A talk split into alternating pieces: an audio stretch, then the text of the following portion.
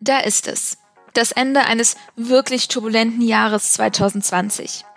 Wir wollen es uns trotz allem nicht nehmen lassen, einen Blick auf das Jahr zurückzuwerfen und gemeinsam Highlights, den ein oder anderen Shitstorm und vielleicht auch den ein oder anderen Trend Revue passieren zu lassen.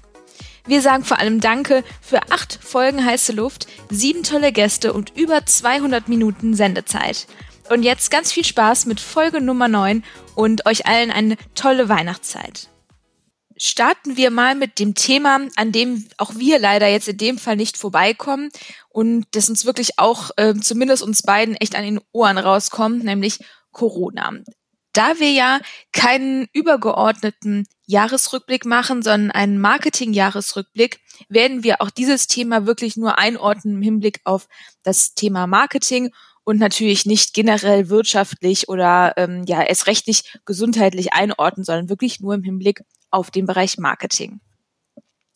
Ich glaube, dass ähm, da besondere Versatzstücke irgendwie relevant sind. Ne? Also ich glaube, das eine Thema, was wirklich ja nahezu jeden irgendwie beschäftigt hat, ist das Thema Homeoffice. Also gerade im Marketing ist das, glaube ich, wirklich ein Thema, an dem äh, ja keiner vorbeigekommen ist, auch nicht die Chefs, die es vorher irgendwie ignorieren wollten und auch nicht die Mitarbeiter, die das vorher nicht mochten. Ne?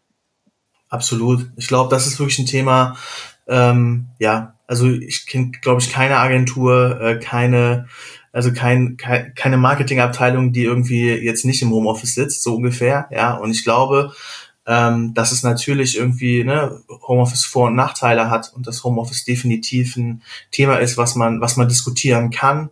Aber ich glaube, und das hat jetzt auch wahrscheinlich jedes Unternehmen und jede Agentur ähm, und jeder Kunde auch gemerkt und gelernt, dass man auch aus dem Homeoffice sehr effizient und sehr erfolgreich arbeiten kann. Und die Unternehmen, die vielleicht vor ungefähr so Anfang des Jahres noch nicht die richtige Infrastruktur hatte, ja, weil da gehört ja auch ein bisschen was dazu und die Mitarbeiter müssen ja auch technisch ausgestattet werden, haben das spätestens heute, ja, also ich glaube, heute sind auch alle so weit, dass sie aus dem Homeoffice sehr gut arbeiten können und ich glaube, dass in dem Fall Corona auch viele Unternehmen stark in die Digitalisierung gezwungen hat, ne? gerade was das Thema ähm, Arbeit und Arbeits, ähm, ja, Arbeitsequipment etc. angeht und Tools. Da glaube ich schon, dass es einen positiven Impact hatte. Ja, ja das glaube ich auch definitiv. Es hat sich ja, ich glaube, es war vorgestern der Adidas-Chef ähm, geäußert gegen Homeoffice, wenn man es so nennen möchte, obwohl das auch mal wieder die Medien etwas, äh, zumindest in meiner Wahrnehmung, etwas absoluter und krasser dargestellt haben, als ich es gelesen habe.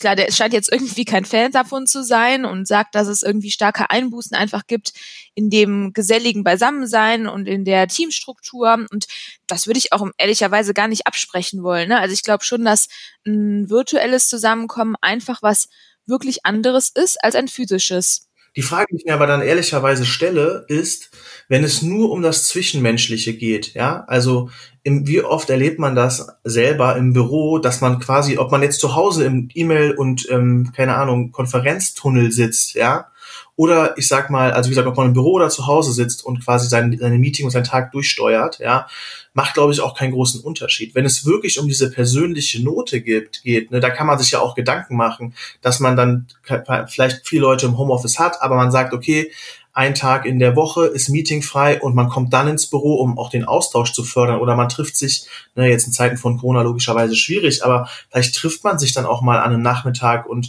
unternimmt zur Weihnachtszeit was und wenn es möglich wäre, geht auf den Weihnachtsmarkt. Ich glaube, das Einzige, was wirklich verloren geht, ist diese persönliche Note und die Harmonie und die kriegst du oft im Büro auch nicht sichergestellt, sodass ich glaube, dass man da vielleicht auch so ein bisschen in neuen Formaten denken muss, äh, meetingfreie Tage, an denen man sich zusammen trifft, was unternimmt, einmal im Monat vielleicht ein Offsite macht und zusammenkommt, etc. pp. Ich glaube, wenn es um die persönliche Note geht, unterstreiche ich das und da würde würde ich, glaube ich, auch daran appellieren, dass man da neue Formate findet. Ja, ich glaube, dass es auch was damit zu tun hat, dass wir natürlich vorher die Situation hatten, zumindest bei vielen Unternehmen, nahezu kein Homeoffice und jetzt schon seit einem Jahr natürlich mit kleinen Unterbrechungen in einer Situation, wo wir teilweise zu 100 Prozent Homeoffice gezwungen waren. Ne? Und ich glaube, die beste Form ist und bleibt die Mischform. Auch da wieder, ja. zumindest für einen Großteil der Mitarbeiter. Und dann hätte sich das Problem ja in Anführungszeichen auch schon gelöst. Ne? Also ich ähm, jetzt mal abseits, dass ich dir zustimme, dass bestimmt so eine Offside auch noch was äh, irgendwie was Positives mit sich bringt. Die zwei Extreme sind halt, glaube ich, auch für viele einfach nicht gut. Ne? Ja, 100%. Und das wird sich ja aber auch auflösen. Ich muss sagen, in Sachen Onboarding finde ich es echt schwierig. Ähm, zumindest für viele Mitarbeiter, weil die Vorstellung, dass man in ein neues Unternehmen kommt und da niemanden sieht, boah, das ist ein Brocken. Also da kann ja, man ne, so viele Calls machen, wie man auch will. Ja, würde ich dir 100% zustimmen. Ich glaube, das ist genau das, was man auch dann, wo, wo man diese persönliche Note eben auch braucht und diesen persönlichen Kontakt, um dann eben ein ja sicheres und auch für beide Seiten zufriedenstellendes Onboarding hinzubekommen. Da bin ich 100% deiner Meinung.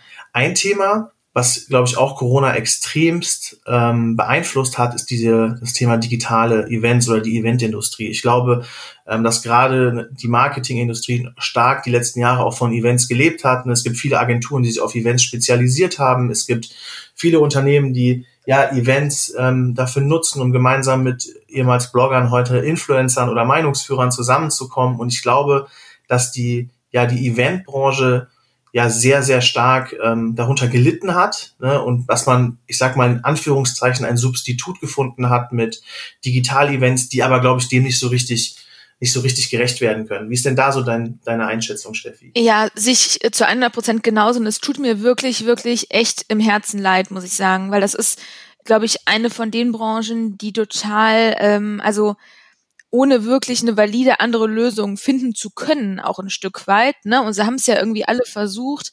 Aber das tat mir schon extrem leid, zumal ich auch wirklich durch ein paar Erfahrungen ähm, mal gelernt habe, wie intensiv Event-Marketing ist und ähm, auch mit wie viel Herzblut da viele arbeiten und das tat mir wirklich im Herzen leid, weil auch ich gesehen habe, dass Digital-Events da halt nicht rankommen, ne? so leid es mir irgendwie tut. Aber das ist und bleibt einfach nicht dasselbe, vor allen Dingen auch im Hinblick auf Netzwerken. Ne? Es ist einfach völlig was anderes. Also das muss man, so leid es mir tut, das zu sagen, aber schon ehrlich mitgeben. Ja, 100 Prozent. Ich glaube, dass wenn es um reinen Wissenstransfer geht, ja, also ich habe gibt ja sehr, sehr viele auch Agenturen, die jetzt hingegangen sind. Da fällt mir zum Beispiel Lucky Sherman ein, die ja auch so ein Influencer-Format ähm, aufge aufgebaut haben, rein digital, komplett kostenfrei, wo sie ne, diverse Speaker einladen zu diversen Themen, mal einen TikTok-Schwerpunkt machen, mal einen Data-Driven-Schwerpunkt machen.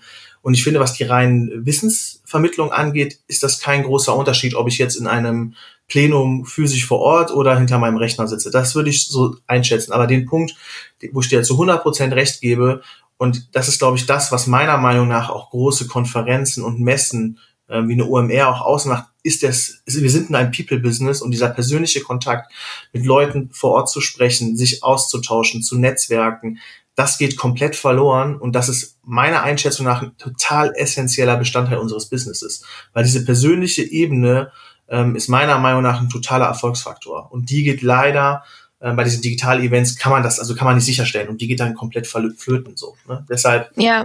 würde ich dann schon sagen, dass das so ein Thema ist, was, was sehr gelitten hat auch, ja. Ja, und ich finde auch, jetzt mal neben dem wirklich Business-Netzwerken, auch einfach, dass man da Spaß hat. Ne? Also wenn ich an ja. die OMR denke, dann ist das, finde ich, für mich genauso, dass man mittags irgendwie zusammen da sitzt in dieser Food Hall. Das ist, dass man abends auch auf, zusammen auf die Party geht. Das ist, ja. das, das meint, das sind so viele unterschiedliche Komponenten, auf die man sich ja da auch total freut. Und wenn es nur das, äh, hey, sorry, ich muss mal vorbei äh, bei den Stühlen ist in den großen ähm, Hallen, das gehört halt irgendwie alles dazu, ne? Und das hat man halt gerade irgendwie alles nicht. Und ähm, ja, ich hoffe wirklich, wirklich sehr, dass sich das schnellstmöglich wieder ändert, auch wenn ich da momentan echt noch so ein Fragezeichen habe. Ja, ja ich glaube, bin ich zu 100% bei dir. Ich würde es allen wünschen. Ich hoffe, dass das irgendwie Anfang des Jahres sich auch legt. Ich glaube, es gibt natürlich auch Gewinner, ne? was digitale Events angeht, logischerweise die ganzen Toolanbieter. Ja, also ich glaube, dass die natürlich stark davon profitieren an der Stelle ähm, da eben jetzt auch gute digitale, es gibt also es gab immer gute Tools, um, ich sag mal, digital zusammenzuarbeiten oder auch, ich sag mal, digital Konferenzen auf die Beine zu stellen. Aber ich glaube, dass wir da nochmal einen totalen, äh, also wirklich einen richtig großen Schritt gemacht haben und dass die Toolanbieter da nochmal wesentlich stärker und besser und auch stabiler in der, ähm, ja, in der Technik geworden sind. Das ist dann vielleicht auch ein positiver Aspekt. Und ich glaube, das gilt wirklich auch so für alle Themen, ne, dass man viele, viele Branchen darunter oder viele Agenturen, Themen etc. gelitten haben, aber dass die Leute, die ein digitales Produkt dafür haben, natürlich stark davon profitieren. Ich glaube, das gilt auch eins zu eins so für den E-Commerce-Bereich. Ne? Also ein Unternehmen, was ähm, sich irgendwie zumindest schon wohlfühlt im E-Commerce und einen guten Online-Shop geschaffen hat, ähm, musste, glaube ich, deutlich weniger mit den Beinen schlackern als jetzt ein Unternehmen, was einfach sich gedacht hat, ja, wenn wir bis 2025 einen äh, Online-Shop haben, dann reicht das. Die hat es wahrscheinlich sehr, sehr hart getroffen, in der Tat, ja. Ich glaube, dass die Unternehmen jetzt zur Digitalisierung gezwungen wurden, so ob sie es wollen oder nicht. Und ähm, gerade für E-Commerce-Unternehmen ist das natürlich ein Vorteil, weil sie ja schon da sind, wo viele Unternehmen noch hinwollen. Und deshalb glaube ich auch, dass das natürlich ähm, für so, ja, ich glaube, man, wenn man ein bisschen Tagespresse gelesen hat, glaube ich, ist es auch, äh, dass so Riesen wie Amazon natürlich stark von der Krise profitieren. So, das ist einfach. Also da muss man, glaube ich, jetzt auch ähm, kein Digital- oder Marketing-Experte für sein, um das erkannt zu haben. Also von daher ähm, würde ich dir zu 100 Prozent zustimmen.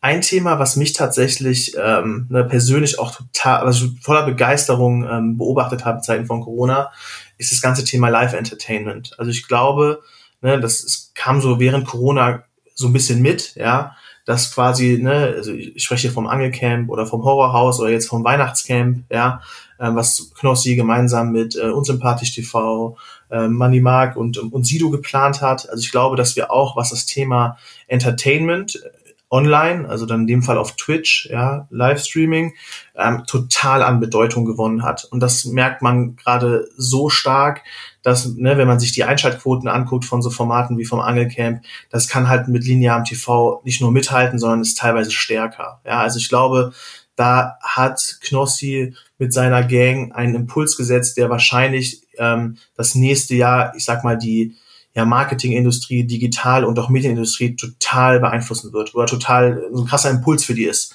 Und da bin ich auch wirklich gespannt, wie sich das weiterentwickelt und wie da die Reise so weitergeht. Ja, das, das stimmt. Ich glaube, auch da wieder war Corona letztendlich einfach ein Beschleuniger. Ne? Dieses ganze Thema ja. Streaming und Livestreaming, das war davor so ein bisschen äh, Non-Touch-Area für viele Marken, glaube ich, ein Stück weit auch, weil sie halt nicht so richtig Pack an daran bekommen haben, was ja auch nicht einfach ist, weil es ja wirklich sehr neu ist und weil der Ansatz, glaube ich, wenn man ähm, so ein Konzept dafür zum Beispiel erstellt, einfach ein ganz anderer ist. Und dass das halt einfach auch wieder ein Beschleuniger letztendlich war, ne? Weil auch, wir haben ja mit Theo auch drüber gesprochen, dieses ganze Thema Social Commerce, beziehungsweise im Zusammenspiel mit Livestream wird auch kommen. So. Und ja, ne, im äh, besten Fall hat man jetzt Corona genutzt, um sich damit ein bisschen zu beschäftigen. Ja, safe. Was mir da als Beispiel anfällt, einfällt im Thema Social Commerce, ich glaube Xiaomi hatte das gemacht zum Black Friday dieses Jahr. Die sind hingegangen und haben ein Live-Event gemacht und haben gesagt, okay, ähm, je nachdem, wie viele Zuschauer kommen, desto höher werden die Rabatte. Ah. Also ganz relativ interessant. Ähm, und die hatten auch, äh, wie gesagt, ne, paar Influencer da gehabt, also, also sehr reichweitenstarke Persönlichkeiten, die eben auch an dem, auf dieses Event aufmerksam gemacht haben, das Event gehostet haben und es war wirklich ein Entertainment-Format, äh, was natürlich schon einen starken ähm, Produktbezug zu Xiaomi-Produkten etc. hatte, aber den Ansatz zu sagen, wir machen, das, das ist ja dann quasi meiner Meinung nach Social Commerce, Social Selling, wie auch immer man es nennen möchte, aber du machst ein großes, reichweitenstarkes Live-Format und je nachdem, was die Leute, wie viele Leute reinkommen, was die Leute dort kommentieren, mit den, mit den, also wie die Interaktion in diesem Livestream halt dann ist, hat einen Impact darauf, was am Ende für Rabatte rausgegeben werden oder Produkte verlost werden, finde ich halt super spannend. Und das war für mich zum ersten Mal in Deutschland auch so der Fall, wo, ähm, ja, wo man richtig dieses Social Commerce erleben konnte. Und das glaube ich auch, dass das durch Corona definitiv stärker wird. Und das ist halt so diese Zukunft von Home Shopping so ein bisschen oder die Ablösung von Home Shopping aus dem, Linear, aus dem linearen TV. Finde ich einen super spannenden Ansatz. Ja, auf jeden Fall. Auch ein äh, cooler Case, von dem man sicherlich noch einiges lernen kann. So, jetzt haben wir aber doch schon wieder so lange über Corona gesprochen. Ist ja furchtbar. Dann äh, würde ich sagen, machen wir uns jetzt mal auf zum zweiten Thema. Ähm, wir haben das natürlich übrigens nochmal als Info alles versucht, ein bisschen chronologisch ähm, aufzusetzen beziehungsweise zu sortieren. Das ähm, nächste Thema hat allerdings schon im Mai stattgefunden. Nicht wundern, wir wissen ja alle, wann Corona war. Da äh, handelt es sich ja leider nicht nur um einen Monat. Deswegen war zumindest Q1 äh, stark Corona in der Tat gewidmet. Kommen wir jetzt also zum ersten Highlight aus der Marketing-Bubble. Und zwar ähm, handelt es sich dabei um einen 15-minütigen Film, der hieß Männerwelten. ist letztendlich ein Film über Sexismus und sexualisierte Gewalt, der von Joko Winterscheid und Klaas Häufer Umlauf über ihre Produktionsfirma produziert und am 13. Mai 2020 zur Primetime am Abend bei dem Fernsehsender Pro7 gezeigt wurde. Den Film sahen mehr als zwei Millionen Menschen live und auf YouTube und Instagram erreichte das Video auch innerhalb weniger Tage mehr als 20 Millionen Aufrufe. Kurz im Hintergrund, in ihrer TV-Show Joko und Klaas gegen Pro7 können Joko und Klaas im Falle eines Sieges in verschiedenen Spielen gegen den Sender Pro7 für den darauf folgenden Tag 15 Minuten Sendezeit zur Primetime gewinnen. Ihren Sieg in der Show am 12. Mai nutzten die beiden eben genau dazu, nämlich am 13. Mai von 20.15 Uhr bis 20.30 Uhr ähm, ja, den Beitrag Männerwelten zu zeigen. Und in diesem Video oder in diesem Film führt die Autorin Sophie Passmann durch verschiedene Kellerräume, in denen die Ausstellung Männerwelten zu sehen ist. An den einzelnen Stationen der Ausstellung waren prominente und weniger prominente Frauen beteiligt. Ähm, so präsentiert zum Beispiel auch die Moderatorin Palina Roginski eine Galerie von ja sogenannten Dickpics, wenn man es so nennen mag, die ihr und ihren Freundinnen ungewünscht im Internet zugeschickt wurden. Oder die Fernsehmoderatorin Katrin ähm, Bauerfeind war auch, meine ich, dabei. Eine Rapperin, ähm, Stefanie Giesinger, war auch dabei und die haben halt alle von ihren Erfahrungen ähm, ja im Internet gesprochen und ähm, berichtet auf eine sehr ähm, ja ergreifende Art und Weise, ähm, wie sie da ähm, ja sexualisierte Inhalte, wenn man es so nennen mag, irgendwie erfahren mussten. Ähm, sehe ich es genauso und ich finde, ähm, also Joko und Klaas haben das ja jetzt mit anderen Themen ja auch gemacht. Männerwelten war, glaube ich, das erste Thema und ich finde es halt bemerkenswert, dass zwei so reichweitenstarke und wertige Testimonials mit einer also man kann, würde ja wahrscheinlich sagen, dass die so gefühlt 100 Prozent Wiedererkennungswert in Deutschland haben, ja. Also, dass die quasi ihre Position und ihre Reichweite nutzen, ähm, eben dann eben auch für solche Themen aufmerksam zu machen. Und das ist auch ein Thema, was ähm, ich sehr, sehr oft höre und was ich auch äh, einfach super wichtig finde. Und das hat meiner Meinung nach, wir kommen ja nachher zu mehreren Themen noch auch, ähm, was, ähnliche Themen. Ich finde, 2020 hat gezeigt, dass Reichweite verpflichtet, ja. Und ich finde, wenn man eine Reichweite hat, muss man die manchmal auch für etwas Sinnvolles nutzen. Und ich finde es bemerkenswert und ziehe da auch meinen Hut vor Joko und Klaas, dass sie an der Stelle eben auf so ein Thema, ne, auf so ein Thema wie ja, im Rahmen dieser Männerwelten-Ausstellung, wo es um Belästigung geht, vielleicht auch um sexuellen Missbrauch geht und was teilweise Frauen täglich im Netz für Nachrichten erhalten und was denen dort für Bilder geschickt werden. Und ich finde es einfach ähm, bemerkenswert, dass die beiden ja ihre Reichweite dafür genutzt haben, um für so ein Thema aufmerksam zu machen. Chapeau davor. Kann ich auch nur meinen Hut vorziehen.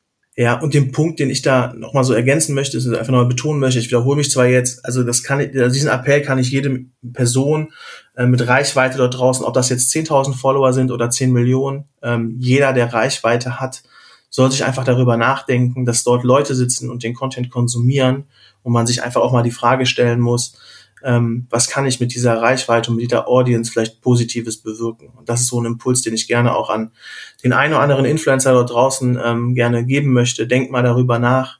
Äh, man muss nicht direkt Influencer werden, aber ähm, an der einen oder anderen Stelle seine Reichweite dafür zu nutzen, um etwas Gutes zu machen und ähm, gute Impulse zu setzen, äh, finde ich ist ein sehr, sehr wichtiger, sehr, sehr wichtiges Thema.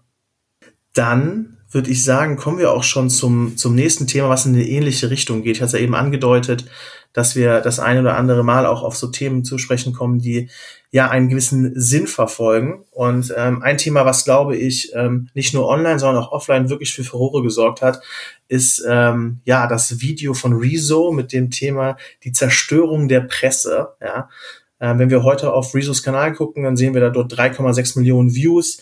Das Thema wurde ich sag mal, online sehr, sehr stark verlängert. Das war in der Tagespresse, das war auch im TV, in den Nachrichten etc. pp.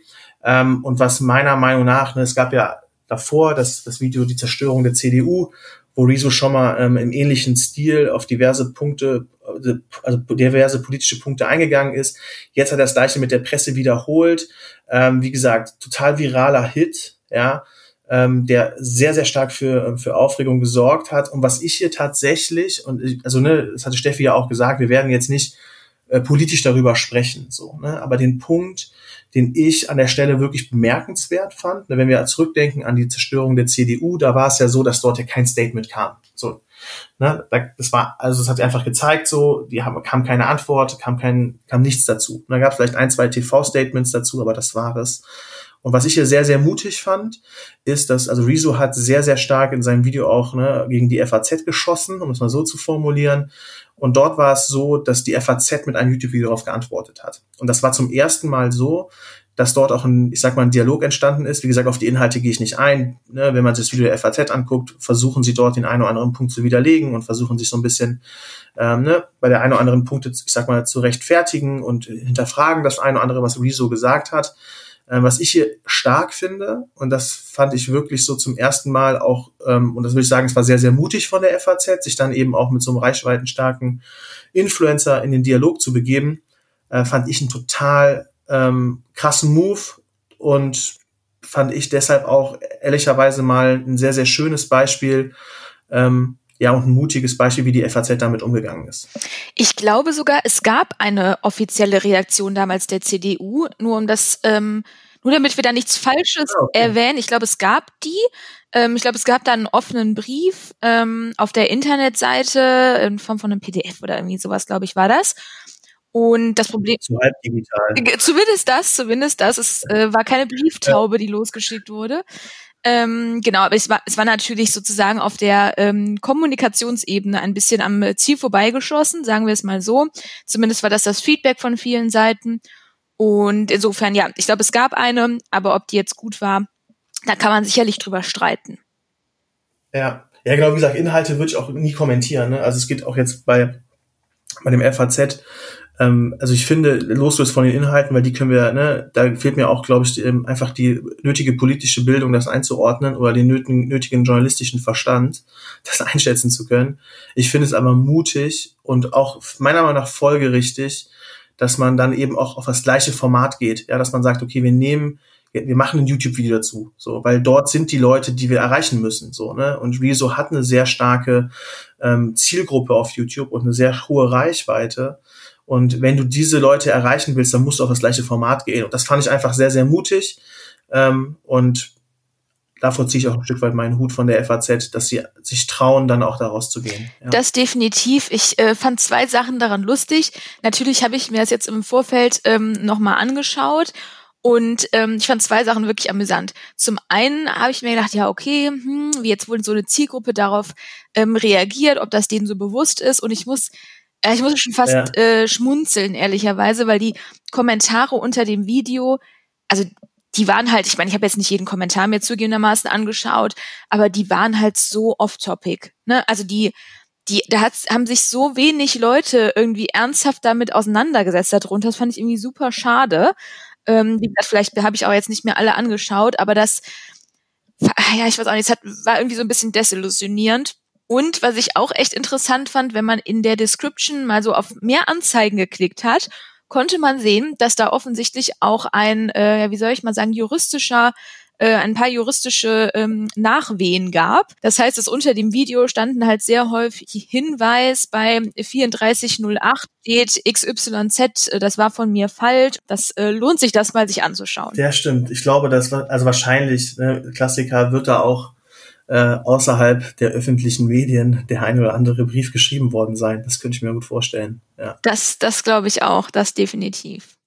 So, kommen wir mal ähm, zu einem Thema, was auch im Mai stattgefunden hat. Ja, gefühlt hat der Mai all das kompensiert, was eigentlich in Q1 hätte stattfinden sollen. Und zwar gab es im Mai einen ersten, ich mag dieses äh, Wort überhaupt nicht, weil es ja auch so eigentlich gar nicht existiert, aber einen ersten Shitstorm. Und zwar hat es vielleicht der ein oder andere ähm, mitbekommen. Es ging um das Video ähm, von VW, beziehungsweise das war auf den Social-Media-Kanälen von Volkswagen zu sehen. Und es ging dabei um ein vermeintlich rassistisches Video genau zu sehen ist, ähm, ja, nicht etwa eine gute Story ähm, um den inzwischen 35 Millionen Mal gebauten VW-Klassiker, sondern eine Art Puppenspiel, wenn man es so nennen mag. In der Hauptrolle ein schwarzer Mann, der vor einer riesigen weißen Hand sehr unsanft in ein Haus geschnipst wird, auf dem Petit Colon steht. So, ich glaube, mehr ähm, muss man gar nicht dazu sagen. Ähm, dann gab es danach erstmal einen riesig lauten Aufschrei, wie ich finde, auch zu Recht. Ich fand das äh, Video auch wirklich sehr verstörend. Und dann ging es so ein bisschen darum, ja, wie, war, wie sah denn die Freigabeschleife aus? Ja, was, ähm, um mal so ein bisschen den Schuldigen zu suchen. Das ist ja dann irgendwie der ähm, leichteste Weg, finde ich immer in solchen, äh, zumindest für viele, vor allen Dingen auch in Sachen Image retten, natürlich irgendwo ein Stück weit. Und dann ging es drum, ja, was jetzt die Agentur und wer hätte das denn eigentlich freigeben müssen? Und dann wurde, glaube ich, gesagt, ja, aber das ist jetzt so aus dem Zusammenhang irgendwie gezeigt. Das ist eigentlich eine Reihe von unterschiedlichen Videos und ähm, ganz ehrlich, ob das jetzt eine Reihe ist oder nicht, das hätte halt meiner Meinung nach so einfach nicht live gehen dürfen. Bin ich, ja, sehe ich 100% so genauso, weil also ähm, jeder, der dort draußen mal in einem Corporate gearbeitet hat oder eine Agentur für ein Corporate gearbeitet hat, ich glaube, der weiß, durch wie viele Hände so ein Video geht. Ja, und meistens ist es ja sogar so in großen Konzernen, gerade wenn es um so reichweitenstarke Produktionen geht und so aufwendige Produktionen geht, dass da nicht nur eine Agentur drin hängt. Da hängen dann meistens irgendwie zwei, drei Agenturen drin. Dann hast du äh, noch zwei, drei interne Stakeholder im Corporate, Marketingabteilung, Presse, äh, die sich mit dem Thema beschäftigen. Und das geht durch so viele Hände, so ein Video. Und da frage ich mich halt wirklich oft, ja, ähm, ob dann da Leute einfach so, ohne sich mal Sachen anzugucken, einfach sagen, ja, passt, so wird die Agentur wird das schon gut gemacht haben oder die Agenturen werden das schon gut gemacht haben und alles gedacht haben, ähm, oder ob sich das auch auf Kundenseite einer mal sauber angeschaut hat. Also das ist mir manchmal wirklich schleierhaft, weil das passiert ja, ist jetzt nicht nur VW passiert dieses Jahr, gibt ja auch noch andere Autohersteller wie Audi, denen sowas ähnliches passiert ist, ja, andere, also anderes Thema, aber ähm, ich sag mal ein ähnlicher Fehler. Und ich frage mich an der Stelle, ähm, sehr, sehr oft, warum, also wie, wie, wie sowas passieren kann, weil da gucken einfach zu viele Leute drüber. So. Wenn nicht sogar hoch ins Management. Ähm, total, obwohl ich finde, dass Audi und VW da nochmal echt sehr unterschiedliche Cases sind. Ne? Also ich finde, ja. bei dem Video von VW war es halt wirklich in your face. Also da war die Anspielung auf die europäische Kolonialgeschichte. Dann hat man am Ende das N-Wort, nenne ich es jetzt mal, gesehen. Ne? Also ja, das, äh, da, das sind so viele unterschiedliche Komponenten, die da jedem hätten auffallen sollen. Und ich fand bei dem Beispiel von Audi, wo dieses Kind vor der Kühlerhaube irgendwie ähm, stand, also ehrlicherweise, und vielleicht ist das, weil ich äh, selbst dann nicht Mutter bin, aber ich hab, musste erst mal gucken, okay, worum geht's denn hier? Was, was ist denn jetzt hier schlimm? Also ich habe erstmal nur so gelesen Shitstorm Audi und habe dann das Visual gesehen und ich hatte erstmal gar nicht auf dem Schirm, oh Gott, worüber regen sich die Leute denn jetzt auf? Also ja, das äh, fand ich schon deutlich mehr durch die Blume als jetzt das äh, Video von VW. Ja, bin ich bei dir. Ähm, ich glaube, VW hat einfach, einfach einen krassen Fehler gemacht, den jeder, der irgendwie eine äh, staatliche Schule besucht hat, hier in Deutschland sofort erkennt. Ja, ich glaube, bei Audi ist es so, dass wie du gesagt hast, entweder hast du halt so eine Mami-Brille auf, sage ich jetzt mal, oder äh, du hast halt, also das ist ja, es geht ja darum, dass es halt eine Kind vor Kühlergrill, das ist ja, glaube ich, so der Hintergrund. Und dass es halt da natürlich sehr viele Unfälle passieren, wo genau solche ähm, Sachen halt passieren. Und ich glaube, da ist es halt schon so, dass du eher so einen Automobil-Mutterblick ähm, haben musst, um dann vielleicht darauf, ähm, ja, da schon, also das, das darauf aufmerksam zu werden. So, so würde ich es vielleicht einschätzen. Ich glaube, dass da VW einfach der handwerklich viel, viel größere Fehler passiert ist. So. Und einfach viel offensichtlicher ist, dass das ein, also das rassistisch ist. So. Ich, ich glaube auch, was ähm, ich einfach auch nicht mehr, irgendwie nicht mehr hören kann, also neben dem Wort Shitstorm, ist auch der Umgang mit so Shitstorms oder die Krisenkommunikation. Ne? Also ich finde, das ist auch so ein, vielleicht so ein bisschen ein deutsches Phänomen, weiß ich jetzt halt gar nicht. Aber dieses sofort, wenn mal irgendwie zwei Leute, also das waren jetzt nicht nur sicherlich zwei Leute bei Audi, aber wenn irgendwie zwei People da per Direct Message mal schicken, hey, finde ich unangebracht, dann direkt äh, ein War Room zu bilden und direkt auszurasten und auch direkt eine halbe Stunde später mit so einem äh, Statement rauszugehen, ja, um Gottes Willen, das hätte uns nicht passieren dürfen. Also wenn es angebracht ist, um Gottes Willen, dann halt raus damit. Aber dieses Duckmäuserische finde ich manchmal auch wirklich einfach nur anstrengend. Ja, und ich finde, also jetzt nicht in den beiden Fällen, ähm, also explizit sage ich das nochmal nicht in den beiden Fällen, ja, aber ich finde, dass es oft Situationen gibt, wo ähm, auch, ich sag mal, stark auch mal kritisiert wird, aber trotzdem eine coole Kampagne dahinter steckt, ja, wie du gerade gesagt hast, so dieses Duckmäuserische. Und dass man direkt dann so, ah nee, sorry, so war es ja nicht gemeint und so eine Rechtfertigung kommt manchmal finde ich dann auch fände ich es mal cool, wenn eine Marke auch bold damit umgehen würde. Ja, weil viele Leute, also ein Shitstorm, äh, viele Leute, die sagen, oh, wir haben hier einen Shitstorm, ist aber kein Shitstorm, wenn man ehrlich ist. Ja, also die Frage ist, wann beginnt auch so ein Shitstorm? Und ich finde, bei so einem kleinen Gegenwind und man hat sich bei der Kampagne was gedacht, da kann man als Marke sich auch mal trauen, gegenzuhalten. Ja, das äh, passiert irgendwie noch gefühlt noch zu selten. Ähm, nachdem wir jetzt so ein bisschen ähm, über ich sag mal, so eher nicht negativ belastete Themen, aber über Themen gesprochen haben, die sehr stark in der Kritik standen, ähm, würden wir jetzt zum Thema kommen, was glaube ich auch 2020 total ähm, relevant gewesen ist. Also ich glaube, jeder, der im Marketing arbeitet, weiß, dass TikTok dieses Jahr total stark gewachsen ist. Und im Juli ist es so, genau genau am 26. Juli hat ähm, Instagram eine Antwort auf TikTok äh, parat gehabt, nämlich ähm, Instagram Reels und hat Instagram Reels gelauncht. Und das ist für uns ein Thema, was natürlich ähm, wir definitiv in so einem Marketing-Jahresrückblick nicht, äh, nicht vergessen wollen. Ne? Ich glaube, dass ähm, die letzten Monate, wenn man sich angeguckt hat, wie sich Reels entwickelt hat, wie TikTok sich entwickelt hat, dass sich da gerade analog, wie es auch vor paar Jahren gewesen ist, mit Snapchat und Instagram Stories, jetzt eben auch mit TikTok und Instagram Reels, wie so ein kleiner ja, Kampf entwickelt hat. Ja? Also das versucht eben Instagram jetzt, ich sag mal, stark in Vertikalvideo zu investieren, da Reels weiter ausbaut, die User Experience jetzt die letzten Monate auch deutlich verbessert hat, wenn man sich anguckt, wie war Reels am Anfang, also zum Launch und wie ist es heute, haben sie da auch sehr, sehr große Schritte gemacht und auch viel wahrscheinlich von TikTok gelernt. Und ich glaube, das ist eines der ja, spannendsten Themen aktuell und was uns sicherlich auch jetzt noch die nächsten also mindestens mal das nächste Jahr begleiten wird. Also das wird auf jeden Fall spannend zu beobachten. Ja, ich glaube, das fasst es auch schon ehrlicherweise perfekt zusammen. Deswegen würde ich sagen, gehen wir direkt mal zum, ähm, zum weiteren Punkt, weil wir ja auch keine Podcast-Folge vor drei Stunden machen wollen. Ja. Ähm, und das war äh, Ende Juni und zwar Stop Hate for Profit. Ähm, vielleicht hat der eine oder andere auch mitbekommen.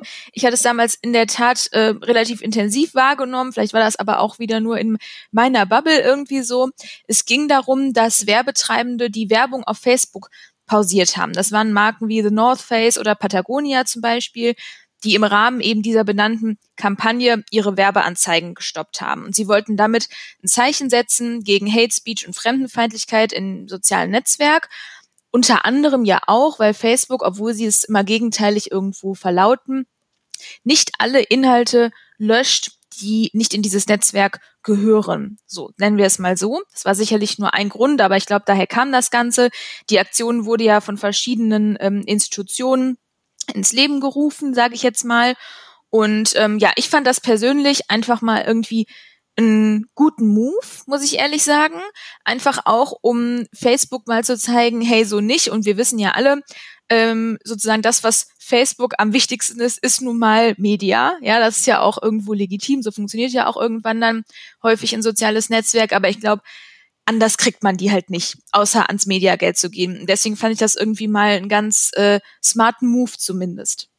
Ja, bin ich zu 100 Prozent bei dir ja, jeder, der die Netzwerke kennt, weiß, dass wahrscheinlich irgendwie 98 Prozent des Umsatzes über, ähm, über Werbeanzeigen generiert wird. Also von daher äh, finde ich das, äh, fand ich ein ganz nettes Zeichen.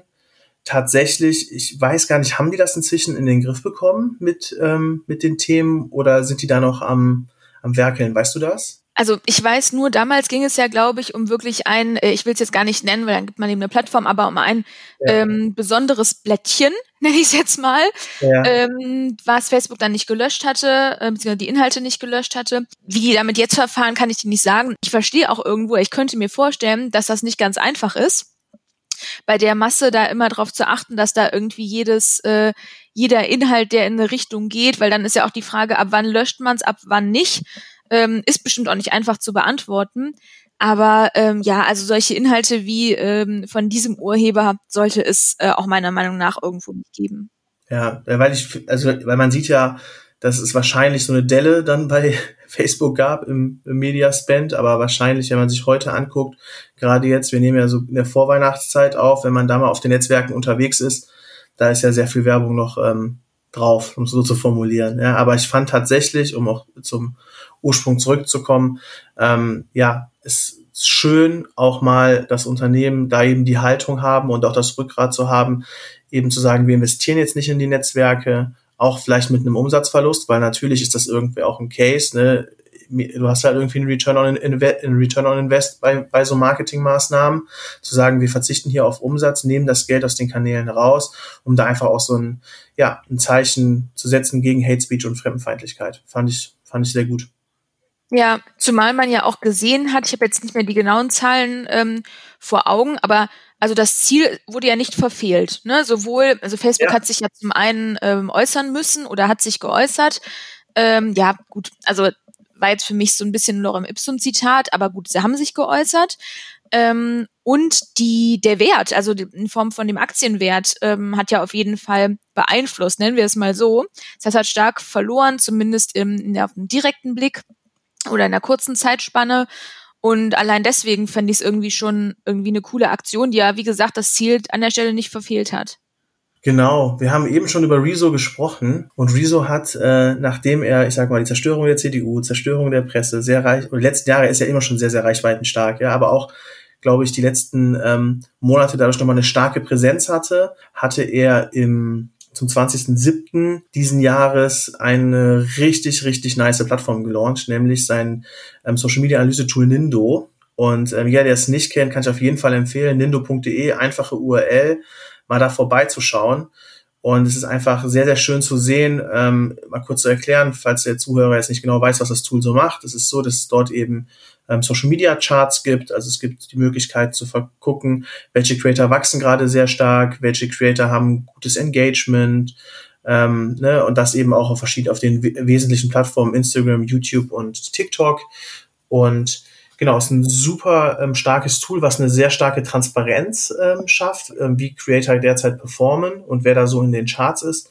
Ähm, dadurch, dass ich auch mit mehreren Creatoren in Kontakt stehe, ist es so, dass ich da sehr, sehr oft höre, wir sind derzeit in Charts äh, Position X oder Position Y. Ja, also das Tool hat auch schon so einen Impact auf die Creator, spornt die ähm, sehr stark an, da auch eben in den Charts äh, höher zu ranken. Also von daher finde ich irgendwie ein relativ schönes Tool, was Transparenz schafft und auch den Creatoren eine Plattform gibt, zu zeigen, ähm, ja, wie erfolgreich sie gerade unterwegs sind. Was ich da interessant fand, ähm, er hat ja so ein bisschen auch erläutert, warum er der Meinung ist, dass es das Tool braucht.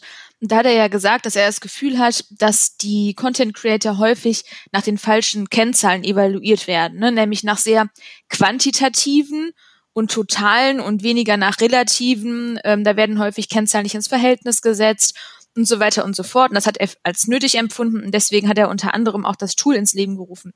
Das finde ich erstmal sehr löblich, muss ich sagen, weil auch ich das ja häufig so sehe und so empfinde. Ich habe mir das Tool jetzt natürlich nochmal angeschaut ähm, in Vorbereitung auf den Podcast und ja, stimmt schon. So diese ähm, Ranks sind auf jeden Fall anders eingeordnet und basieren auf einer anderen ähm, ja Mixture an KPIs, sage ich jetzt mal also ehrlicherweise, mich hat's jetzt nicht aus den Socken gehauen, als ich mir das Tool angeschaut habe, weil es sind halt einfach, sag ich jetzt mal, Kennzahlen in einer Ratio dargestellt. Ich könnte mir vorstellen, dass es einfach für Content Creator ähm, ein deutlich äh, beeinflussenderes Tool ist als für manchen Marketer. Ne? Ja. Ne? Also weil ich habe jetzt auch noch nicht häufig gehört aus Marketingabteilung, ja, ja, wir nutzen für sowas nur Nindo. Ich finde, was das Tool definitiv kann, ist, dass es die Frage beantwortet, welcher Influencer war bislang vielleicht noch gar nicht so krass auf dem Schirm für viele Marken oder ist nicht ist noch nicht so omnipräsent, aber wächst einfach gigantisch schnell. Ne? Und da finde ich lohnt sich das Tool auf jeden Fall. Ja, safe würde ich meine Unterschrift so drunter setzen. Äh, super Zusammenfassung. Also von daher ähm, kann ich jedem, jedem Creator, der das Tool nicht kennt, definitiv es empfehlen, sich anzugucken und Marken, die sich noch gar nicht mit, ähm, ich sag mal, Data, Data-Driven beschäftigt haben, um mal ein Gefühl dafür zu bekommen, glaube ich, das Tool auch ein super Einstieg. Wenn es dann Data-Driven in eine Richtung gehen soll, ne, Fake-Follower und Co., dann kommt das Tool halt tatsächlich an seine Grenzen und da muss man sich dann eben auch mit spezialisierten Tools, ne, sei es jetzt Hype Auditor oder so, beschäftigen. Aber so für den ersten Einstieg ähm, in so eine digitale Betrachtung kann man, glaube ich, auch ganz gut damit ähm, starten. Genau, wir waren jetzt gerade bei Influencern. Ein Thema, was, glaube ich, die ganze Influencer-Marketing-Branche äh, 2020 ähm, beschäftigt hat, war die Übernahme von Invincible Brands von Henkel. Für die Leute, die Invincible Brands nicht kennen, Invincible Brands ist ähm, ja ein, eine Dachmarke von ähm, diversen Influencer, äh, von diversen Instagram-Marken, wie zum Beispiel Hello Buddy, von denen Hello Buddy auch ähm, ja wahrscheinlich die, größte ist. Mermaid and Me ist auch dort drunter, zum Beispiel oder Banana Beauty. Das sind auch Marken, die ähm, zu Invincible Brands gehören. Ähm, also typische, sehr sehr omnipräsente ähm, Instagram-Marken. Und das hat natürlich schon so ein bisschen für, für Aufschrei in der Marketing und vor allem in der Influencer-Marketing-Industrie gesorgt, diesen, diesen, in diesem Jahr. Ähm, Steffi, wie ist denn da so deine, deine Sicht drauf? Ja, mich hat das ehrlich, äh, das hört jetzt so negativ an, so negativ meine ich es gar nicht, aber echt erschrocken. Ich habe immer diese ganzen ähm, Marken wie Hello Buddy, Mermaid and Me und wie sie alle heißen, echt einfach nur als störend wahrgenommen bei Instagram, weil sie halt wirklich omnipräsent waren. Ja, in jeder Story von jedem Influencer waren Rabattcode äh, gefühlt zu ähm, 80 Prozent äh, Konditionen. Aber durch diesen Zukauf ist zumindest mir echt nochmal bewusst geworden, welche Power diese Marken haben. Ne? Und ja. dass die ja offensichtlich auch irgendwas richtig gemacht haben. Ne, jetzt mal abseits von äh, die stören irgendwie Stefanie Kraus beim Instagram Stories gucken. Ja, hat das in meinem Kopf schon auch noch mal das ein oder andere Fragezeichen hinterlassen und auch mich selbst noch mal irgendwie meine Meinung noch mal an der Stelle irgendwo auch ein bisschen zurechtgerückt vielleicht. Ich glaube, ne, die, wie ich gesagt habe, die Marken sind, oder wie du es auch jetzt gesagt hast, die Marken sind sehr omnipräsent und ich glaube, wenn man die letzten Jahre so ein bisschen das Influencer-Game verfolgt hat, ist natürlich schon so, dass äh, Invincible Brands, wenn man sich jetzt äh, so Hello Buddy, Banana Beauty anguckt, etc., die haben es halt geschafft, nur über Influencer also eine Markenbekanntheit aufzubauen. Ne? Klar, in einer sehr digitalen jungen Zielgruppe, wahrscheinlich auch genau die Zielgruppe, die sie langfristig als Käufer gewinnen wollen. Also das haben die auf jeden Fall geschafft. Über den Wert der Marken, ne, da brauchen wir jetzt auch nicht zu diskutieren, gibt es sicherlich verschiedene Meinungen. Ja, also da gibt es verschiedene Ansichten darauf, ob das jetzt eine wertvolle Marke ist, keine wertvolle Marke ist, ähm, ob die jetzt ne also das, das ist, glaube ich, ein Thema, also das steht auf einem anderen Papier und kann man sicherlich auch in einer Podcast-Folge nochmal separat betrachten. Ähm, was sie aber geschafft haben, ist definitiv ein sehr, sehr erfolgreiches Businessmodell aufzubauen. So über mehrere Marken und mehrere, ähm, ja, mehrere Produktkategorien. Das ist natürlich sehr bemerkenswert. Und dann, was ich halt so spannend finde, ist, wenn wir jetzt mal Henkel, ne, super wertvoller Konzern, ja, krass großes Unternehmen mit sehr, sehr wertvollen großen Marken. Wenn man sich überlegt, dass so eine äh, Marke eben dann eben so ein, ich sag mal, so ein Schnellboot kauft oder übernimmt, ähm, ist natürlich schon auch ein Zeichen. Ja, und deshalb, was mich jetzt so ein bisschen dann eher mit Blick aufs nächste Jahr, ähm, viele Henkel-Brands machen ja Influencer-Marketing und ich bin sehr gespannt, ähm, wie sich das Influencer-Marketing von Henkel vielleicht ver ver verändern wird die nächsten Jahre und was Henkel auch von sowas wie Invincible, Invincible Brands lernen kann. Also das wird mich sehr interessieren, wie das nächstes Jahr oder was für einen Impact das auf Henkel nächstes Jahr haben wird. Ja, und wer vielleicht auch ähm, einen ähnlichen Weg geht, ne? Also welche großen Marken sich vielleicht auch nochmal solche Instagram-Brands zumindest mal intensiv anschauen, weil ich meine, äh, irgendwie 100 Millionen Euro Umsatz muss man auch erstmal generieren, ne? Und haben sie ja offensichtlich irgendwie, ein, ja, waren sie sehr am Puls der Zeit mit dem, was sie getan haben, ob ähm, mir das jetzt gefällt oder nicht. Insofern ja, ein auf jeden Fall äh, spannender Moment im Jahr 2020. Yes, wir haben heute schon über TikTok gesprochen. Ähm, und ich glaube, jeder, der sich mit TikTok beschäftigt, weiß, dass Musik ein total zentraler ähm, Bestandteil in, ähm, also in, in TikTok ist oder für TikTok ist. Und äh, wir haben jetzt hier, ne, nur um es einfach an der Stelle mal zu nennen, welche Power wirklich dahinter steckt. Ich glaube, jeder kennt ähm, den Song Savage Love ja, von Jason Derulo. Und äh, wenn man sich mal anguckt, wie dieser Song entstanden ist, ist es halt so, dass ein 17-jähriger Schüler aus Neuseeland den Beat gebaut hat, ja, und dieser Beat auf TikTok getrennt ist. Und dann ist Jason Derulo hingegangen, also ist ein bisschen die Kurzform. Ich empfehle, wir werden auch mal einen Link in die Videobeschreibung reinpacken. Ich empfehle auch jedem mal so ein, zwei Artikel dazu zu lesen. Ähm, und auf jeden Fall ist Jason Derulo dann hingegangen und hat diesen Beat genommen und den Savage Love Song drauf gemacht. Und wenn man sich jetzt anguckt, ist wahrscheinlich so der meistgehörteste Song auf TikTok, war, glaube ich, gefühlt weltweit in allen Charts, ähm, hat total das ähm, Internet dominiert. Und das ist für mich halt auch echt nochmal so ein Beispiel, einerseits zu zeigen, wie relevant TikTok ist und was TikTok für einen Impact auf die Musikindustrie hat. Und ähm, wie gesagt, das war so, so dieses Highlight-Beispiel. Wenn wir so ein bisschen zurückgehen Richtung April, konnte man schon so ein bisschen, ähm, wie sagen die Anfänge davon sehen. Ja, ähm, ich glaube, jeder von euch kennt wahrscheinlich den ähm, den Musiker Drake. Und Drake ist hingegangen mit seinem Song Tootsie Slide und hat ähm, ja einen Song gemacht, der eine extremst markante Hook, also Refrain hat und dazu den perfekten TikTok-Tanz geliefert, also den Tootsie Slide. Und er hat quasi dann ein Musikvideo dazu gemacht und man sieht einfach ganz genau, so dass dieser Song so gefühlt auf TikTok maßgeschneidert wurde. Das ist richtig wieder, wiedererkennbarer Refrain, einfach mitzusingen und den Tanz direkt dazu. Und das war nochmal für uns ähm, super wichtig, das hier zu highlighten, zu sagen, hey, TikTok und Musik, das ist einfach ähm, eine perfekte Synergie. Ja, und also als jemand, der vielleicht jetzt nicht ganz so stark in dem Netzwerk drin ist wie du, Niklas, ähm, ich finde es auch einfach wirklich extrem, wenn man sich mal die Charts auch anguckt, ne, wie eng das verwoben ist mit TikTok. Ja. Also das ist ja wirklich einfach extrem, wie viele Songs man einfach eher durch TikTok kennt als durchs Radio. Das ist schon echt heftig. Ja, total. Und wir nehmen ja jetzt, ähm, ich sag mal, kurz vor Weihnachten auf. Und ich kann jedem mal ähm, die, die Künstlerin Loon empfehlen, ja, oder Loon, Loon, wie auch immer man sie aussprechen möchte, ja, ähm, ist derzeit in den Charts und ähm, ja, ist auch über TikTok groß geworden. Ja, also es ist ein deutsches Beispiel, es muss ja nicht immer international sein. Auf jeden Fall, ähm, das kann ich auch noch mal so als Impuls mitgeben und das zeigt einfach, ähm, welche Power TikTok hat.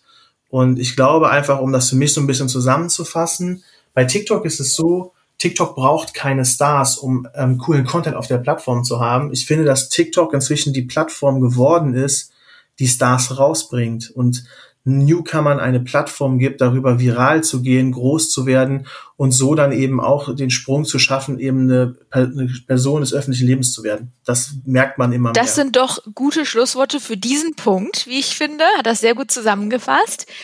Und jetzt kommen wir so ein bisschen zum Gegenteil, so ein bisschen so ein Downgrader, wenn man es so nennen mag. Nämlich zu einem ähm, ja, Film, der bei Netflix im September, ähm, meine ich, war es, rausgekommen ist, Anfang September, genau, ging, es ist kein, ist gar kein Film, sondern es ist ja eher eine Dokumentation, ähm, die online ging und die sich mit unserer Nutzung sozialer Medien beschäftigt hat. Und das waren, glaube ich, 90 Minuten, wenn ich mich recht erinnere. Ähm, und ja, diese Doku wirft kein gutes Licht auf Facebook, TikTok und Co. Die ähm, ja, sozialen Netzwerke würden die User als Produkt verkaufen, würden hochgradig süchtig machen. Das waren aber nur zwei der Vorwürfe. Es gab, wurden auch noch die Algorithmen auseinandergenommen. Das Thema Daten hat eine wichtige Rolle gespielt. Polarisierung, Wahlen. Auch das war nochmal irgendwie ein wichtiges ähm, Thema. Und Desinformation. So, natürlich hat sich das, äh, hat Facebook das nicht lange auf sich sitzen lassen, hat natürlich wieder eine Aussage irgendwie veröffentlicht und hat diese Punkte natürlich gänzlich zurückgewiesen. Wie hast du das empfunden, Niklas? Ja, also ich habe den Film, glaube ich, direkt am ersten Tag geguckt, ja um einfach die Wahrheit zu erzählen. Ich bin auf jeden Fall ab der Hälfte auf der Couch erstmal eingepennt. Ja, dann habe ich, dann hab ich noch mal einen zweiten Anlauf äh, zwei Tage später gewagt, habe es dann auch komplett geschaut. Also der Punkt, ich finde, das ist krass, dass er so, also der, der Film ist, ist gut, dass gut, dass es die Doku gibt und dass die ähm, auch so einen edukativen ähm, Auftrag erfüllt. Aber tatsächlich jeder, der diesen Podcast hört und sich für Marketing interessiert, ähm, für den dürfte meiner Meinung nach da nichts Neues drin gewesen sein. Ja, weil ich finde, dass äh, wenn man die letzten Jahre ähm, gab es immer Situationen, wo Plattformen stark diskutiert wurden und auch ethische Diskussionen über sehr sehr hohe sehr sehr hohes Nutzungsverhalten und das, was man auf den Plattformen sieht, was das für einen Impact eben auf die ähm, auf den jeweiligen Nutzer hat. Jetzt wird sehr stark über den TikTok-Algorithmus ähm, gesprochen, dass der halt die Leute total in einen Band zieht etc. pp.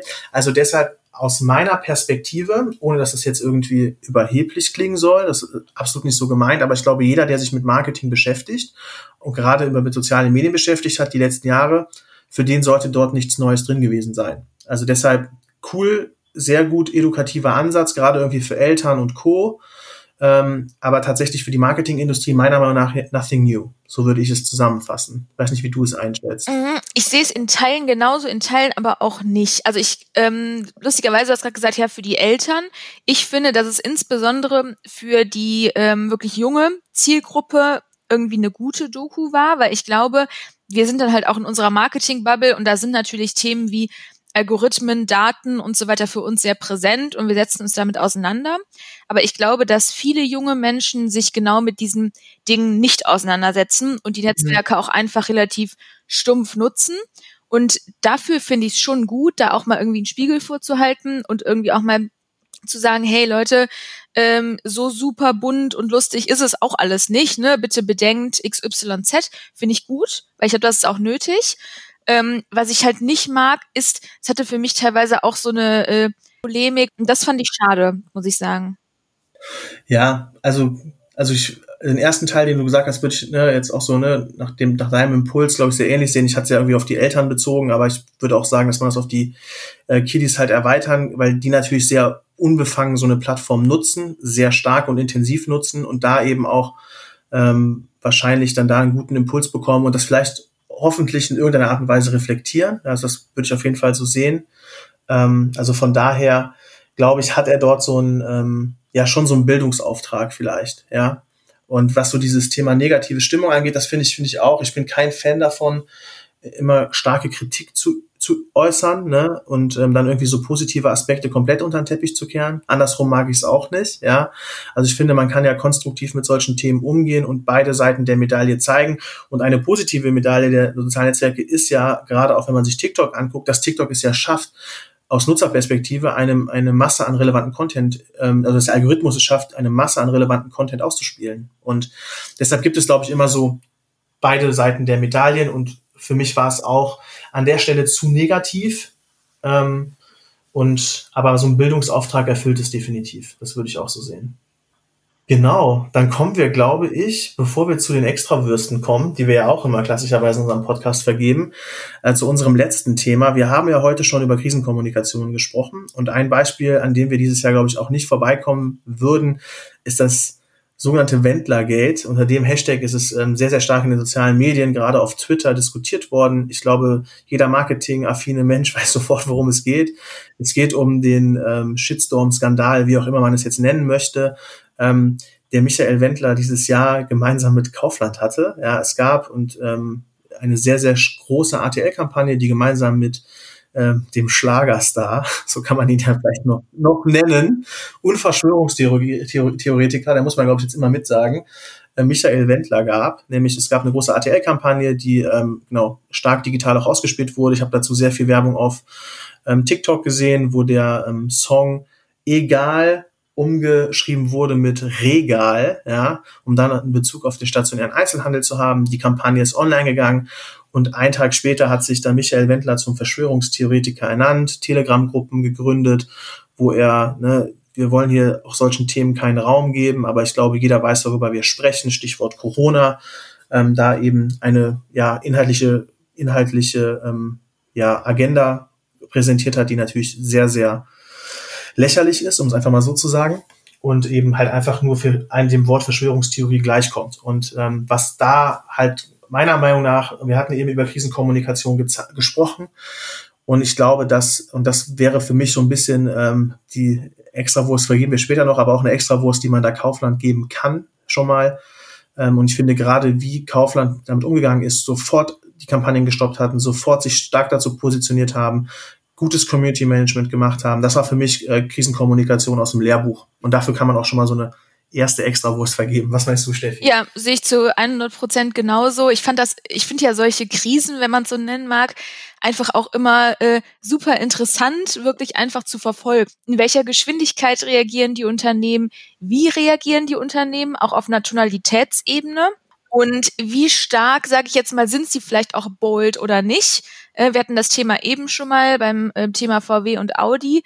Und ähm, ja, also ich finde das immer sehr, sehr interessant zu verfolgen, ja. sehe das aber in der Tat genauso. Ich fand auch da wieder interessant, was das für einen Schneeballeffekt irgendwie mit sich gebracht hat, ne? Weil gefühlt hatte das ja über mehrere Tage, wenn nicht sogar Wochen, einen Platz an der einen oder anderen Zeitung oder auf der einen oder anderen Website. Dann ging es irgendwie um das Thema RTL, ähm, dann wurden da irgendwelche Verträge, glaube ich, wenn ich mich recht erinnere, gekappt. Ja, auf jeden Fall. Also von daher, ja, ich glaube, dem ist nichts hinzuzufügen. Und eine erste Extrawurst, das beste Community Management und Haltung haben wir jetzt schon mal vergeben. Also sind wir eigentlich schon bei unserem letzten Punkt. Und wir haben uns vorgenommen, für dieses Jahr ein paar mehr Extrawürste zu vergeben. Ähm, und ich glaube, die erste Extrawurst, die möchtest du vergeben. Die möchte ich definitiv vergeben. Die geht an eine Person, die mich schon in meiner Kindheit sehr geprägt hat, weil sie da, wenn auch ganz anders als heute, irgendwie schon sehr präsent war, ähm, nämlich Kai Flaume. Wir haben uns ja vorher ähm, oder im Vorfeld von unserer Aufnahme schon drüber unterhalten, dass sich Kai Flaume wirklich auf eine Art und Weise neu erfunden hat, die nahezu einzigartig ist. Ich finde, die, es ist wirklich eine Kunst, sich selbst treu zu bleiben und trotzdem wirklich sich komplett neu zu erfinden. Und ich finde, das hat er einfach super, super gut geschafft. Ja, würde ich, genau. Wir haben dazu gesprochen. Also ich glaube auch, es gibt auch viele Personen, die dieses Jahr irgendwie Reichweite aufgebaut haben, total präsent geworden sind oder richtig wertige Testimonials sind. Zum Beispiel Teddy Comedy, der es jetzt auch geschafft hat mit der neuen Show auf Pro 7.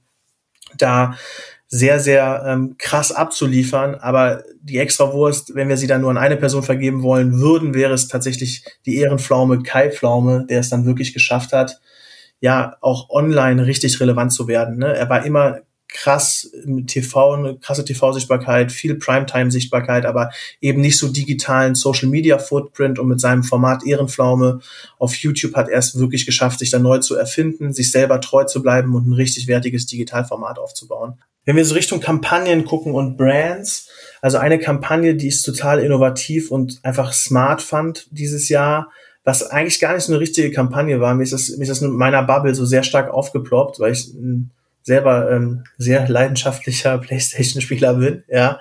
Aber ich finde, dass PlayStation ist dieses Jahr mit der PS5, ähm, ich weiß nicht, ob vielleicht hat der eine oder andere das auch gesehen, die, die hatten einen AR-Filter entwickelt, wo man zwei Wochen vor vom Release ähm, quasi so einen PS5-Karton ähm, halt ne, über den AR-Filter, ähm, ich sag mal, in Bilder, Videos etc. integrieren konnte und das ist halt super viral auf TikTok zum Beispiel gegangen und da gab es halt super viele Mädels, die ihre ganzen Jungs verarscht haben, nämlich gesagt haben, boah hier, ich habe eine PlayStation 5 bekommen, haben dann halt dieses den Filter genutzt, um dann Videos zu drehen und ihre Freunde zu verarschen, dann auch viele so, boah ich komme jetzt sofort nach Hause, ich beeile mich und so und dann wurde es halt aufgelöst. Es hatte einen sehr hohen Charme und es war richtig gut, ja und ähm, das fand ich, wie man es manchmal auch einfach wenig Budget und einfach nur eine smarte Idee braucht, um richtig geile Kampagnen umzusetzen und richtig geile Reichweite aufzubauen. Mit einem richtig ähm, nah am Produkt, Charme und nah an den Plattformen. Also da würde ich auf jeden Fall eine Extrawurst für vergeben. Wenn wir jetzt schon bei Brands sind, ähm, haben Steffi und ich uns ein bisschen überlegt, so was waren denn für uns so die mutigsten Brands dieses Jahr? Und da würden wir ein nationales und ein internationales Beispiel, glaube ich, machen. Ich glaube, wenn es national vergeben müssten, dann wäre es definitiv ähm, Cookie Bros, nehmen wir eine ähm, extra Wurst, in dem Fall vielleicht einen extra äh, Topf äh, Keksteig ja, geben möchten. Ähm, weil wir glauben, dass es keine Marke besser geschafft hat, dieses Jahr äh, zum Beispiel eine Plattform wie TikTok zu nutzen mit einem sehr radikalen, bolden Vermarktungsansatz, es da auch geschafft haben, dann eine starke Listung im LEH zu bekommen, ähm, richtig bolder, richtig mutiger Ansatz. Da kann man Marc nur gratulieren, was er da geschafft hat. Ähm, ist wirklich ähm, ja brutal stark. Bevor wir jetzt zu dem ähm, anderen Unternehmen kommen, was wir auch noch irgendwie ähm, zumindest besprochen hatten. Ich finde ein Unternehmen, ich jetzt eben schon mal am Beispiel von Kai Flaume irgendwie erläutert, dass sich zumindest in ähm, meinem Dunstkreis irgendwie echt neu erfunden hat, ist Otto. Wenn ich an Otto denke, dann habe ich immer noch so ein bisschen den verstaubten Katalog von früher äh, im Kopf oder hatte ich lange.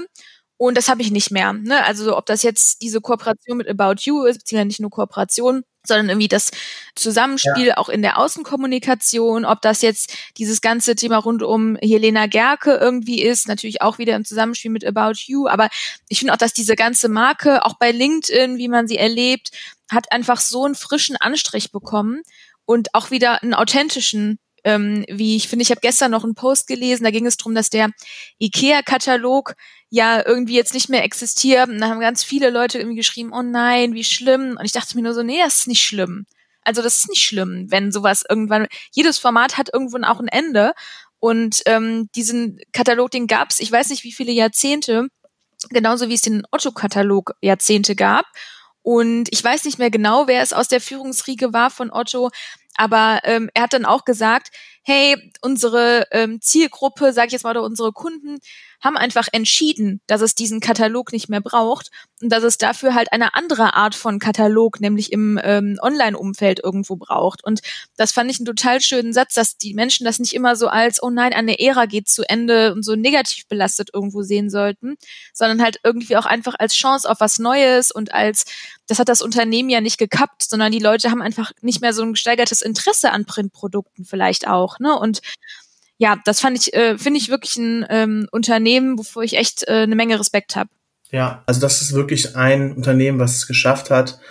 Und das ist auch, zeigt auch deutlich, wenn man sich die letzten Jahre halt anguckt, das ist halt keine Sache, die du mal eben schnell nebenbei machst, sondern es ist einfach eine ja, konsequente ähm, Digitalisierungsstrategie, die über Jahre umgesetzt wurde und dann heute Otto zu dem macht, wie es heute wahrgenommen wird, nämlich wirklich zu einem, finde ich inzwischen zu einem relevanten E-Commerce-Player. So. Und das finde ich schon, finde ich schon, schon, schon bemerkenswert. Komplett, ja. Ähm, wenn wir jetzt nochmal zu diesem internationalen Beispiel kommen, ähm, da haben wir nämlich Burger King rausge rausgepickt, weil wir glauben, dass äh, Burger King gerade was Marketing angeht, dieses Jahr auch mit zwei Aktionen gezeigt hat, ähm, dass sie total den Puls der Zeit verstehen. Das war einmal, und das finde ich, fand ich einen super smarten Ansatz, der so ein bisschen, ähm, ich sag mal, sehr kontrovers im Netz diskutiert wurde. Da ging es darum, dass ähm, Burger King so eine Guerilla-Marketing-Aktion auf Twitch gemacht hat und halt äh, bei Streamern donated hat mit einem kleinen Betrag und dann zu eben Product äh, Placement gemacht hat in dieser Donation. Hat quasi die Mechanik, dass man Streamern ähm, quasi donaten kann auf Twitch, ähm, diese Mechanik Gebrauch gemacht, um dafür ihre Werbebotschaften sehr kostenneutral in sehr, sehr reichweitenstarke Streams zu bringen. Und wenn man sich das anguckt, dann, äh, also was normalerweise so ein Placement halt bei denen kosten würde und was dann am Ende die Donation war, ähm, war das, glaube ich, ein sehr guter Return on Invest, inklusive ähm, PR-Relevanz, also glaube ich ein super smarter Move, der wie gesagt sehr kontrovers diskutiert wurde. Und das zweite Beispiel, was wir auch super stark finden, ist, gerade jetzt in Zeiten der Krise hat ähm, Burger King zu der Kampagne aufrufen, bestellt bei McDonalds, also auch bei Konkurrenten wie McDonalds oder eben auch im Einzelhandel, Einzelhandel ist der falsche Begriff, aber auch bei kleineren ähm, ja, Bistros und Restaurants Essen zu bestellen, aufgerufen. Und das finden, fanden wir auch ein Zeichen der Solidarität mit einer super schönen Botschaft in der Zeiten der Krise. Und ähm, so dass das nochmal so zwei Beispiele waren. Und das sind jetzt nur zwei Beispiele von vielen, wo Burger King die letzten Jahre gezeigt hat, ich könnte noch weitere aufzählen, ähm, gezeigt hat, wo ähm, Burger King einfach ultra stark unterwegs ist. Ja, und ich finde auch mal eine Kampagne zu machen und ja, diese ähm, Kampagne kam ja bei von Burger King ähm, echt bei den Streamern nicht gut an.